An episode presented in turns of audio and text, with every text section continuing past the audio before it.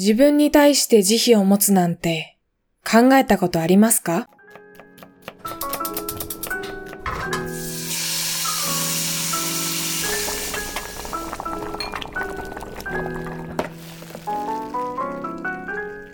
はい、今回は大変お待たせしておりました。このマシュマロに対するアンサーです。それでは読み上げます。こんにちは。73回の放送で自己啓発本をご自身の中に落とし込むときには、付箋を貼ったり、線を引いたり、雑記ノートに書くとお話しされていたのを聞きました。私は本を読んでも付箋をするくらいで見返したりもあんまりしていなかったので、道理で自分のものにならないはずだと思いました。春菜さんの落とし込む過程についてもう少し詳しくお話ししてもらえると嬉しいです。生き方、考え方の本は特に落とし込み切りたいです。すべての本を買える余裕はないので、本は図書館で借りることも多いです。そのような場合がもしあればどうされてたかもお聞きしてみたいです。よろしくお願いします。はい、ありがとうございます。これがね、えっ、ー、と、22日前に届いたマシュマロで、ずっとまあ、まだセルフコンパッションの本読んでないんで、って言って 先延ばしにしていたのは大変申し訳なかったんですが、それがね、えっ、ー、と、まだ、え、半分しか読んでないんですけど、一旦考えてみたことを喋ってみようと思います。そして、えー、私が実際に取っているノートを、インスタかツイッターかに公開してみようと思います。で、私が今回読んだのは、まあ、セルフコンパッションと言っておりますけれども、えー、クリスティーン・ネフさんのセルフコンパッション、あるがままの自分を受け入れるという本です。で、セルフコンパッションっていうこと自体が、えー、日本ではあまりなじ、聞き馴染みがないかもしれませんが、自分に対して思いやりを持つということの大切さについての本ですね。はい。えー、翻訳は石村育夫さんと柏村正美さんかな？という方の本です。これメルカリで買ったんですけど、中古でもめちゃめちゃ高かったですね。4000円ぐらいしましたね。3000、4000円ぐらいしました。まあなんだけど、そうですね。セルフコンパッションって私すごく、うーん、なんで知ったんだったか忘れちゃいましたけど、自分、あ、そうだ、完璧主義の話からだ。完璧主義だなっていう話で、で、完璧主義やめようっていう決意をした回が、ポッドキャストの過去回にありますけれども、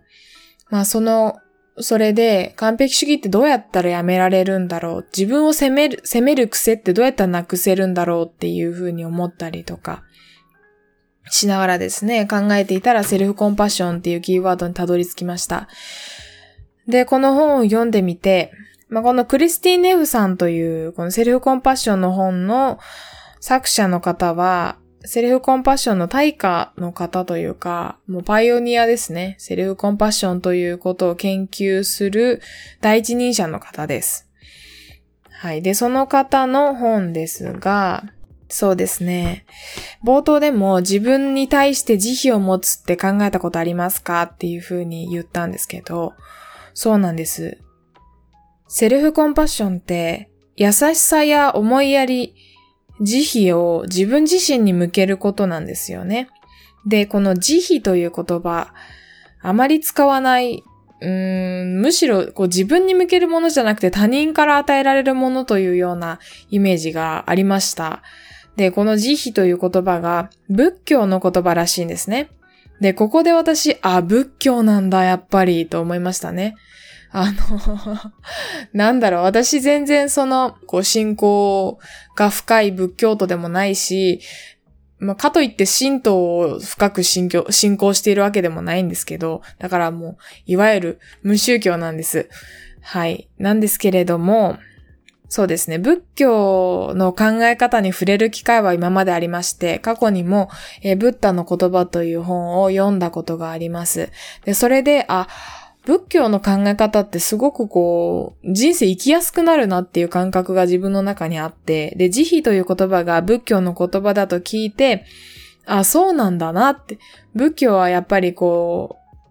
う、うーん、人々にとってというのは主語が大きすぎるので、私にとっては少なくとも、すごく重要な考え方なんだろうなって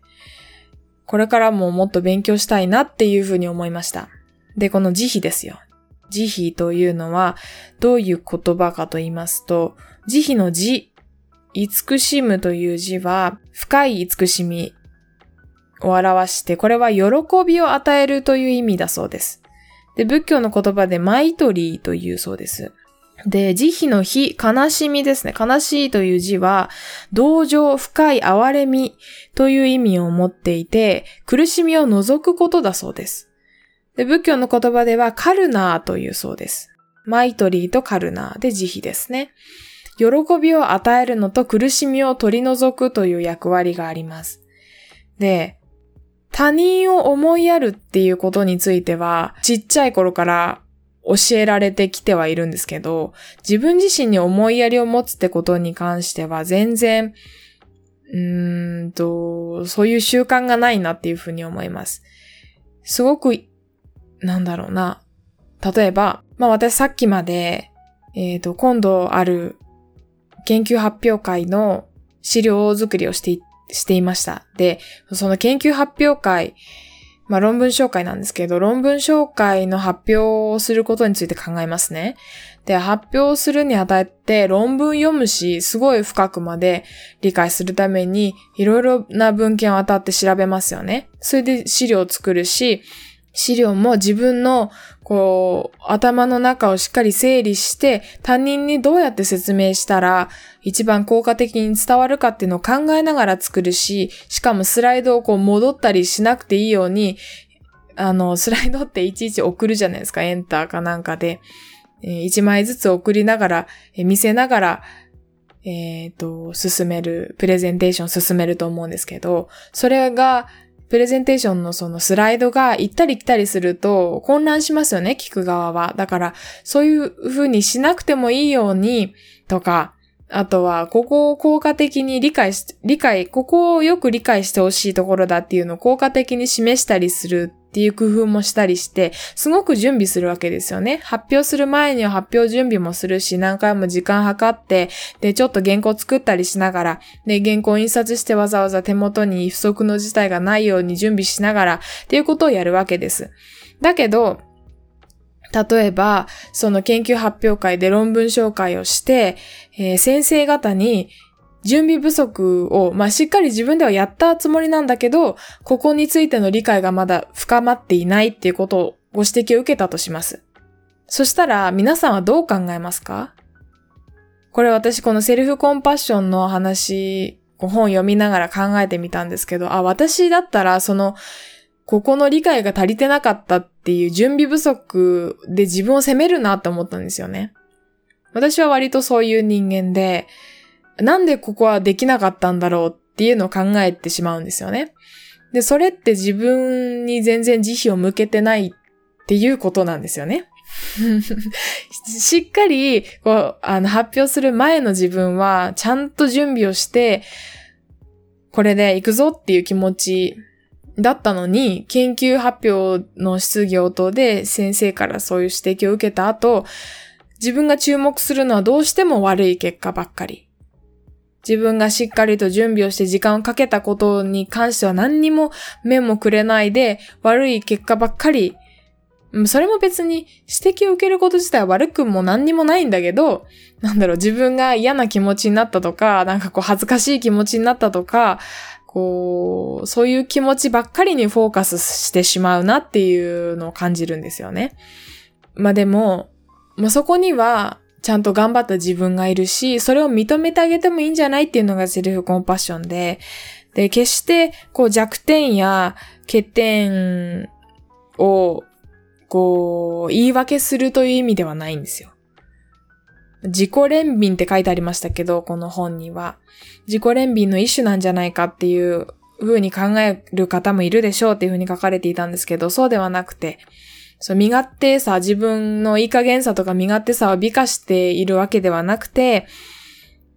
そうだな。ある意味、いいところも悪いところもフラットに捉えるっていうことかな？っていうふうに私は思いました。こ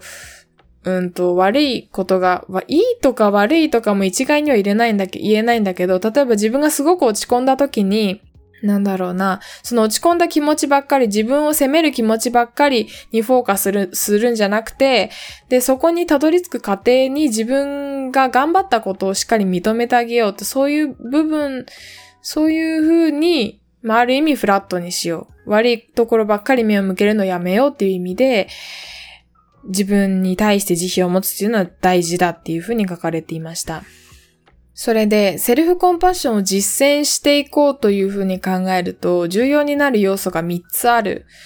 セルフコンパッションの構成要素というのが3つあるそうなんです。1つ目が、自分自身に優しさと思いやりを向けること。2つ目が、苦痛を抱えることは共通の人間経験だということを思い出すこと。で、3つ目が、マインドフルな認識のもとで思考と感情を保つこと。っていう三つがあるんです。すごくこう言葉だけだったら難しいなっていう風に感じるし、まあ一方で、うんうん、そういうことかっていう風に感じた方もいらっしゃるかもしれません。一つ目のこう自分自身に優しさと思いやりを向けるというのは、さっき私が出した例みたいに自分の悪いところばっかりを、なんていうの？悪いところばっかり見つけて、責めることをまずやめるっていうこと。自分がいいとか悪いとか、ななんて言うんでしょう。自分、自分の悪いところを責めないからといって、こう自分を過大評価してるわけではないですよね。つまり、そう、責めすぎない。責めすぎないこと。まあ、一つ目が、まさかの責めすぎないっていう言葉で私まとめましたけど、実際にまあそうで、例えば、友達が失敗して落ち込んでいたとしますよね。そしたら、まあでも、あなたの準備不足でしょ？とは、なかなか声をかけないじゃないですか。でも頑張ったでしょ？頑張ったんだから、まずはその自分をこう大事にしてあげたらいいんじゃない？とかって、うん。って言葉をかけるなって思うんですよね、私だったら。そうなると、他人には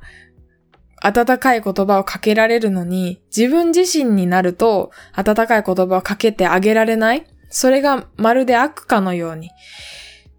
その、失敗したことに関して反省して、で、次、失敗しないように準備するとかっていうことと、自分に対して、次頑張ればいいじゃんって励ましてあげることって、なんだろう。あの、かん、かん、関係がないというか、関係がなくはないんだけど、なんて言うんでしょう。うん、自分自身、失敗した自分を責めることによって、次、えっ、ー、と、失敗しないように気をつけるんじゃなくて、なんか、自分を責めないと、次また失敗するっていう風になるんじゃなくて、うんと、そこのこう自分の気持ちと次失敗しないように頑張るっていうことを切り分ける必要があるなっていうふうに思うんですよ。って考えたんですよ、私はこの本を読んで。あ、そうか。自分が、あの、失敗したとしても、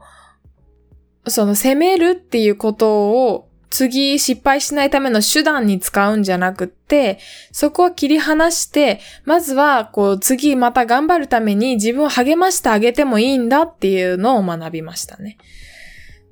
これを実践するのってすごく難しくて、どうしてもこう自分が失敗した時とかは責めちゃうじゃないですか。もうそれが癖だから、今まで生きてきた長い時間の癖だから、自分を責めるわけ、とりあえず。だけど、その時に逐一思い出す、思い出す、思い出す、この、自分自身にじゃなくて友達にだったらどんな言葉をかけるかなとか、自分に思いやりを持って接してあげられているかなとか、自分を励ましてあげられているかなっていうのを思い出すっていうのが実践に関しては大事ですよね。で、次二つ目。二つ目、三つ目がすごくこう私にとって新しい発見でした。二つ目が、えー、苦痛を抱えることは共通の人間経験だということを思い出すこと。まあ、つまりは、みんな失敗するでしょあなただけ完璧である必要はないんだよっていうことですよね。うん。この本にはすごくこう、重要なことが書かれていて、今の世の中、みんながみんなすべてのことにおいて平均以上になりたいと願っているっていうふうに書かれていたんですよ。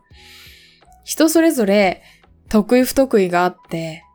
で、平均の実際の考え方で言うと、みんながみんな平均以上になることは、原理的に無理ですよね。だって平均ってそういうものじゃないから。ピンからキリまで全部を鳴らしたのが平均でしょ？だからみんながみんな平均になれなれるなんて、平均以上になれるなんて絶対に無理なわけなんです。だから、みんなそれぞれ得意なことと不得意なことがあって、で、得意なことを伸ばして、それを活かしながら生きているのに、自分のできないところばっかりにフォーカスするのは、それは良くないっていうふうに。だから、そうだな。だから、すべてにおいて、失敗しないっていうことを求める必要もないし、っていうことで。で、私がこうノートに一つメモしたことがあるんですけど、実際に本に書いてあったことで、ハリケーンって一時的な存在ですよね。これが、まあ、いわゆる